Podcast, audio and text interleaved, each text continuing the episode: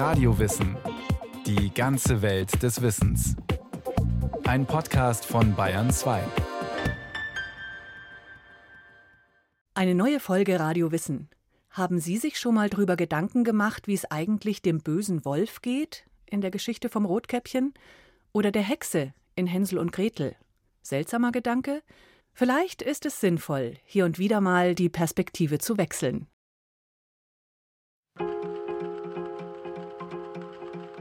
Stellen Sie sich folgende Situation vor. Sie wollen Ihre Wohnung untervermieten, geben eine Anzeige auf.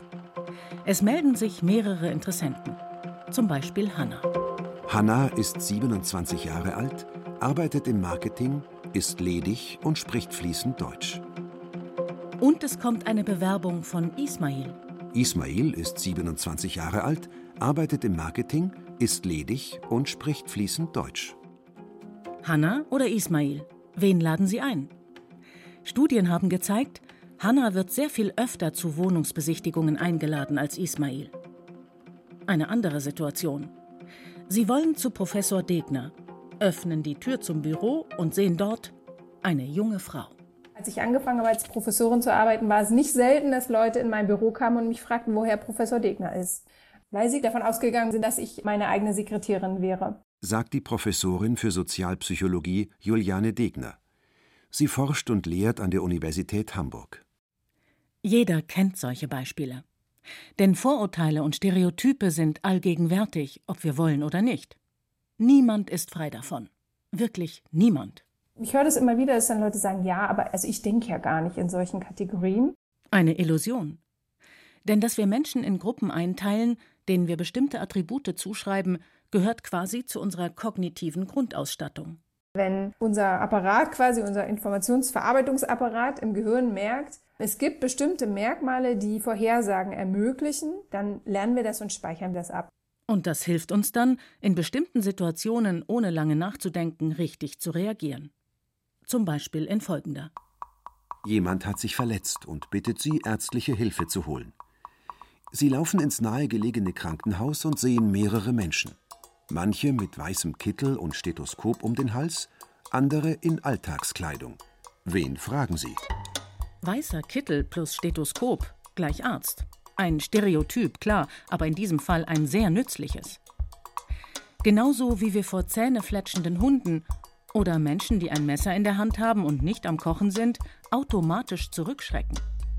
Da signalisiert unser Gehirn sofort Achtung, Gefahr. Unzählige solcher Merkmale haben wir im Laufe des Lebens gelernt. Und das speichert unser Gedächtnis alles ab und legt es für uns bereit, damit wir in neuen Situationen, wenn wir gerade nicht viel Information haben, einfach das Beste haben, was es schon gibt, sozusagen. Ne? Es lässt uns also ein Best Guess machen. Das Stereotyp ist also erstmal nur eine verallgemeinerte Aussage über eine Gruppe. Kommt nun noch eine Bewertung dazu, ergibt das ein Vorurteil.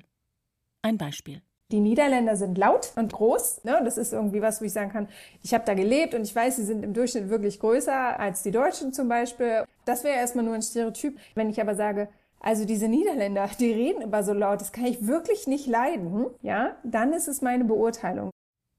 Wobei sich das nicht immer klar voneinander trennen lässt. Der Übergang ist fließend. Aber ob Stereotyp oder Vorurteil, wir alle haben diese geistigen Schubladen im Kopf.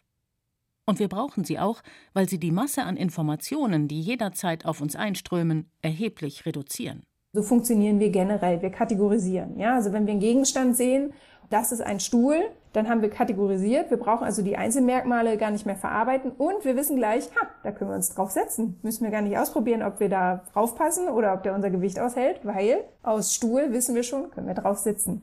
Und das ist halt total praktisch, ne? Weil es spart uns ganz, ganz viel Zeit und es gibt uns eben auch die kognitiven Ressourcen, uns mit anderen Sachen zu beschäftigen. Aber ebenso ordnen wir unsere Mitmenschen in Kategorien ein. Also etwa, Italiener essen gerne Pasta. Finnen sind schwermütig. Brasilianerinnen können gut tanzen. Und da kommt aber das Problem, dass Menschen eben nicht behandelt werden wollen wie ein Stuhl. Wir möchten nicht danach beurteilt werden, dass irgendein Kategorienlabel auf uns passt, sondern danach, wer wir individuell sind. Ne? Und da wird es dann eben schwierig, weil unser Anspruch, andere so zu behandeln, wie sie es verdienen, nicht zu dem passt, was unser kognitiver Apparat macht, nämlich möglichst wenig Aufwand betreiben. Hinzu kommt, dass unser kognitiver Apparat hartnäckig an Stereotypen und Vorurteilen festhält. Zum Beispiel, wenn wir, entgegen unserer Erwartung, einem Italiener begegnen, der keine Pasta mag. Dann ändert das erstmal nichts an unserem Stereotyp, sondern wir gehen davon aus, dass es ein untypischer Italiener ist. Und das ist was, was wir ganz oft machen, wenn einzelne Individuen nicht in unser Schema reinpassen, dann deklarieren wir sie zur Ausnahme Wobei Pasta liebende Italiener eine eher unproblematische Beschreibung ist. Schwieriger wird es bei diskriminierenden Zuschreibungen. Zum Beispiel, wenn es heißt, Menschen seien aufgrund ihrer Zugehörigkeit zu einer bestimmten Ethnie kriminell oder unehrlich. Wenn wir von einer Gruppe erwarten, dass die kriminell sind, dann sorgen wir dafür, dass wir uns vor ihnen sichern. Wir werden dann nie erfahren, ob unsere Annahme falsch ist. Wenn wir von einer Gruppe erwarten, dass sie nicht vertrauenswürdig sind, werden wir ihnen kein Vertrauen schenken. Sie können uns also auch nicht beweisen, dass sie unser Vertrauen wert wären. Das heißt, dieser Gegenbeweis, der kann nicht so einfach angetreten werden. Mehr noch. Studien haben gezeigt, dass Menschen, die Teil einer sozialen Gruppe sind, der immer wieder bestimmte Vorurteile entgegengebracht werden, ihr Verhalten manchmal sogar entsprechend anpassen mir wird das zugeschrieben, dass ich unfreundlich bin oder arrogant oder so, dann führt das im Grunde genommen zu einer Veränderung auch des Selbstkonzeptes und in Folge verhält man sich dann in manchen Fällen tatsächlich so, wie man eigentlich nicht ist, aber wie einem andauernd zugeschrieben worden ist. Der Psychologe Andreas Behlmann. Er ist Professor an der Universität Jena und Direktor des Zentrums für Rechtsextremismusforschung, Demokratiebildung und gesellschaftliche Integration. Und diese Dinge können passieren im relativ unproblematischen Kontexten, wie zum Beispiel, wenn mir jemand sagt, ich sei unfreundlich und ich habe nie wieder was mit dem zu tun, dann ist das nicht so bedeutsam, aber man hat solche Effekte schon auch bis hin zur Kriminalität nachweisen können. Ne? Dass Personen, die zu Unrecht immer als kriminell angesehen werden und denen auch immer wieder mitgeteilt wird, wenn da irgendwo was geklaut worden ist, das war bestimmt der Ausländer, der da vorne rumsteht, ne? dann führt das am Ende dazu, dass ich in eine Außenseiterposition komme und dann tatsächlich unter Umständen solche Straftaten dann auch begehe. Das ist also empirisch auch nachgewiesen, dass es solche Effekte gibt. Vorurteile und Stereotype diskriminieren bestimmte Gruppen also nicht nur, sie können das negative Verhalten sogar hervorrufen, eine sich selbst erfüllende Prophezeiung. Umso wichtiger ist es, sehr negativen Vorurteilen entgegenzuwirken. Am besten schon in der Kindheit. Tatsächlich können wir nachweisen, dass bereits Kinder im Alter von drei bis vier Jahren solche sozialen Kategorisierungen vornehmen. Und soziale Kategorisierung ist eine Grundlage für Vorurteile. Typisch für dieses Alter wäre zum Beispiel hier die Mädchen, da die Jungs. Aber das muss nicht die erste Kategorie sein, die man lernt. Also in anderen konfliktreichen sozialen Kontexten wie im Nahen Osten, da kann das auch schnell die Ethnie oder die Religion sein, mit der man groß wird. Diese Kategorien werden vorgegeben und die lernen Kinder. Und das ist erstmal auch nichts grundsätzlich Problematisches, also solche Schubladen, die wir dann machen, weil sie strukturieren das Leben und sie führen dazu, dass man auch in Interaktionen nicht jedes Mal von Null anfangen muss, wenn man weiß, was das für ein Mensch ist und was er vermutlich für Merkmale hat. Problematisch ist dann eher der nächste Schritt, die Abwertung anderer Gruppen. Und die passiert leider ganz automatisch. Wenn ich mich also als Mädchen, Frau, Mann begreife, wenn ich mich als Deutscher begreife, und das ist Teil meines Selbstkonzeptes, dann besteht automatisch die Tendenz, alle, die da nicht dazu gehören, etwas schlechter zu bewerten, sage ich jetzt mal. Ansonsten würde das ja für mein Selbstkonzept keinen Wert haben. Das lernen Kinder schon mit fünf, sechs Jahren, dass sie dazugehören und der Aufbau der eigenen Identität hat dann zur Folge, dass die jeweils anderen etwas schlechter bewertet werden. Also zum Beispiel, Jungs sind doof, mit denen will ich als Mädchen nicht spielen. Ein Vorurteil, das sich in den allermeisten Fällen von alleine wieder abschwächt, weil es in der Regel genügend Kontakte zu Jungs gibt, die zeigen, so schlimm sind die gar nicht. Anders ist das, wenn positive Erfahrungen fehlen oder im Umfeld ständig schlecht über eine Gruppe geredet wird. Wenn jetzt in der sozialen Umgebung zum Beispiel Vorurteile immer wieder sprachlich präsentiert werden, zum Beispiel von den Eltern oder von anderen, die im sozialen Kontext sind, wie zum Beispiel die Ausländer, die jetzt kommen oder die Flüchtlinge, wo sollen die alle hin, die bedrohen uns. Das kriegen Kinder natürlich auch mit und schon wird so eine Kategorie gebildet und eben auch abgewertet. Ne? In Frage gestellt werden solche Stereotype und Vorurteile erst im Jugendalter wo die Frage nach, wer bin ich eigentlich, äh, was will ich werden, eine sehr viel größere Bedeutung bekommt. Und dann fangen junge Menschen an, sich selbst Kategorien zu schaffen. So, und die können natürlich auch wieder mit höheren oder geringeren Werten belegt werden. Und entscheidend dafür, wie groß dieser Bewertungsunterschied sind, sind zahlreiche Faktoren. Ne? Das kann man nicht an einem Faktor festmachen. Dazu gehören zum Beispiel Merkmale des sozialen Kontextes. Wenn ich in einem Kontext in einem Land oder auch in einer Stadt aufwachse, wo diese Vorurteile sehr ausgeprägt sind, dann wirkt sich das auch auf die Entwicklung der Jugendlichen aus. Ja, wenn das noch mit wirklich gewalttätigen Auseinandersetzungen wie im Nahen Osten, also jede Woche ein Anschlag oder so unterlegt wird, dann verfestigt sich sowas. Der gesellschaftliche Rahmen spielt also eine große Rolle.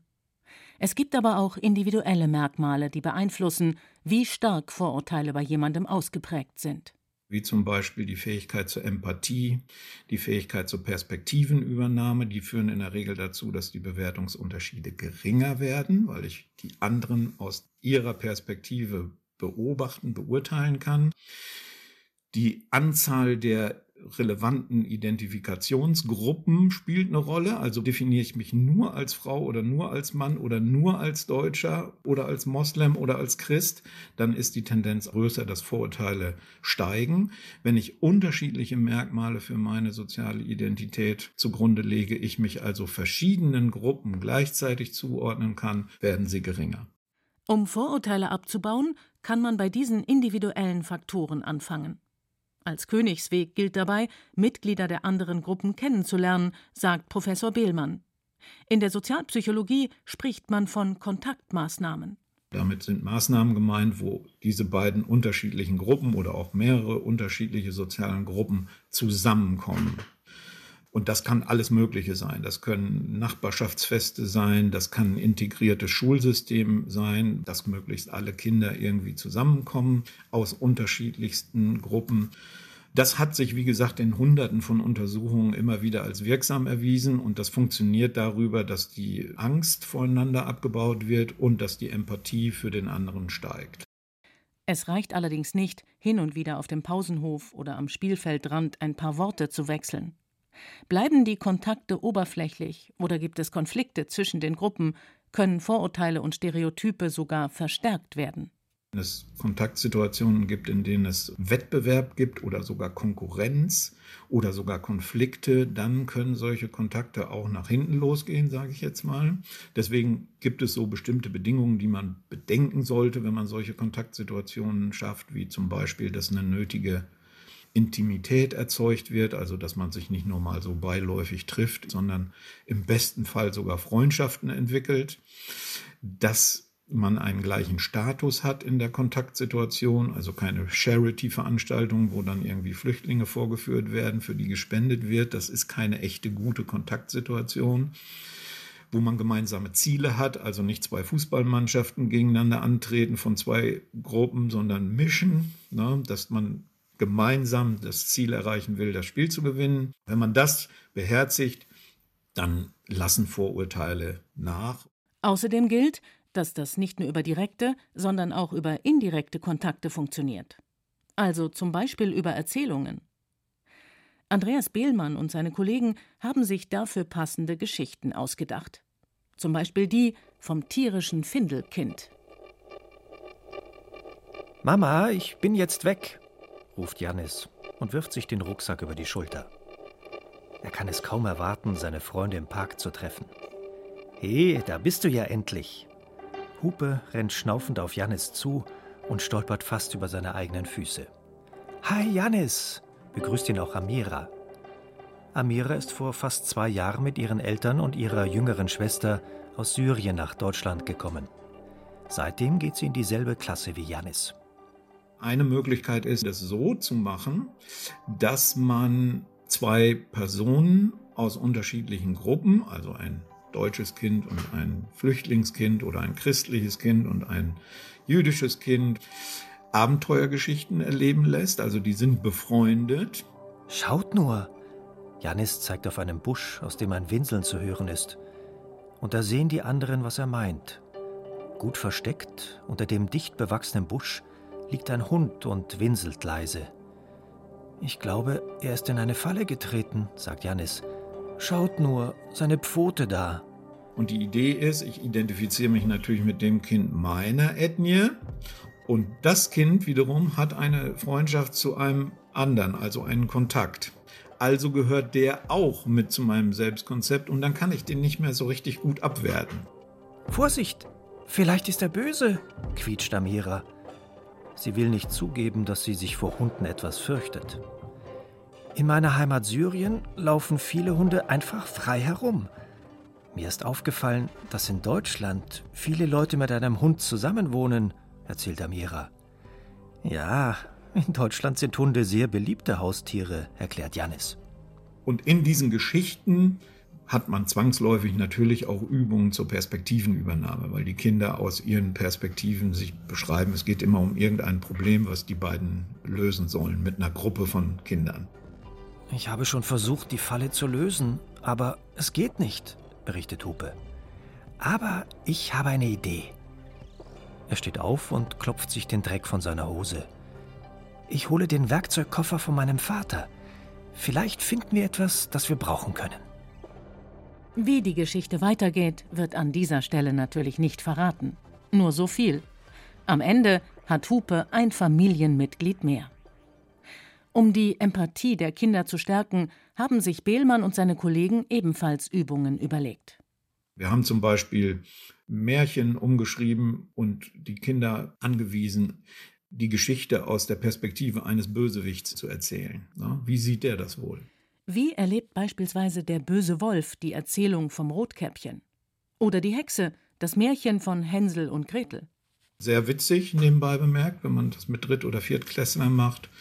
Man kann dann ergänzend fragen, und wie fühlt sich jetzt diese Person? Ne? Also ist die traurig, sie wütend? Da fängt man mit sehr einfachen Emotionen an. Man kann das aber auch steigern. Ne? Stolz, ängstlich, das ist dann ein bisschen schwerer. Ne? Auch Emotionserkennung in Gesichtern sind typische Übungen, dass man Bilder zeigt, äh, wie fühlt sich diese Person.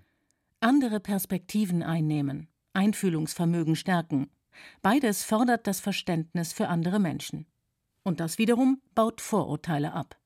Wir erreichen das auch in dem Alter nie, dass die Bewertungsunterschiede gleich null sind. Ne? Das zeigt eben auch, dass das eine sehr basale menschliche Informationsverarbeitung ist, in sozialen Kategorien zu denken und seine Identität anhand solcher Gruppen aufzubauen. Das gehört zu unserem Leben dazu, wie Essen und Trinken könnte man sagen.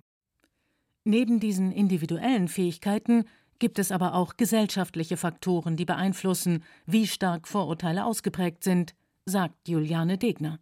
Zum Beispiel sehen wir das in Situationen, in denen sich Leute sicher fühlen, also wenn zum Beispiel die Wirtschaft, wenn die boomt, dann gibt es weniger Feindseligkeit gegenüber Migrationsgruppen. In den Situationen, wo Personen das nicht so wahrnehmen, und das heißt nicht, dass sich tatsächlich an der wirtschaftlichen Lage was geändert haben muss, aber wenn Leute das nicht mehr so wahrnehmen, also wenn sie ihre Sicherheit subjektiv bedroht sehen, neigen sie auch stärker dazu, Fremdgruppen abzulehnen. Das ist ein ganz häufiger Effekt. Auch wie stark Hierarchien ausgeprägt sind, hat Auswirkungen auf Stereotype und Vorurteile. Würden wir in einer Gesellschaft leben, in der es keine Statusunterschiede gäbe, in der Frauen und Männer zum Beispiel die gleichen Berufe hätten, dann bräuchten unsere einzelnen Gehirne geschlechtlich mehr benutzen. Ja, nun weiß ich, dass gerade an diesem Beispiel sagen, ja, aber Männer und Frauen sind doch nun mal ganz anders, das kann man doch nicht erwarten. Und das meine ich auch damit gar nicht. Ja, also ich möchte jetzt nicht alle gleichschalten. Aber wären wir in einer Gesellschaft, in der es keine systematischen Unterschiede zwischen Gruppen gäbe, sondern tatsächlich jedes Individuum basierend auf den eigenen Fähigkeiten, Interessen und Fertigkeiten die Chancen hätte, die es gerne haben möchte, dann würden diese Stereotype auf Dauer verschwinden, weil sie keinen Wert mehr hätten. Aber das impliziert eben Statusgleichheit, Ressourcengleichheit, Anerkennung von Vielfalt. Und da ist unsere Gesellschaft ganz, ganz weit weg. Und ich kenne auch keine, die dieses Ziel erreicht hätte. Dennoch sieht Juliane Degner Fortschritte in unserer Gesellschaft. Beispiel Chancengleichheit zwischen den Geschlechtern. Mittlerweile gibt es zahlreiche entrüstete und bissige Kommentare, wenn Politiker- oder Managerrunden nur aus Männern bestehen. Das ist ja zum Beispiel auch eine Errungenschaft eigentlich. Ne? Also, dass wir vor zehn Jahren, dass uns das nicht aufgefallen ist, wenn so eine Politikerrunde nur aus Männern bestanden hat, weil das so normal und so der Standard war, dass wir da nicht drüber nachgedacht haben. Ne? Und wenn wir da nicht drauf gestoßen werden, dann müssen wir uns damit nicht beschäftigen. Aber dass wir quasi in einer Gesellschaft so weit gekommen sind, dass wir überlegen, ey Leute, das könnte übrigens auch anders sein. Da könnten Frauen sitzen und die wären ganz gleich kompetent wie die Männer. Dass uns das jetzt auffällt, das ist ja eine Errungenschaft. Und es gibt mittlerweile Gesetze, die vor Diskriminierung schützen sollen. Und da bewegt sich was. Ne? Das ist nichts, was in einer Generation geschafft sein wird. Aber das ist immerhin ein Weg, wo Gesellschaften mit sich selbst aushandeln können, wie möchten wir eigentlich, dass Menschen behandelt werden, welche Chancengleichheiten soll es geben. Und so kann man dann langsam hinkommen.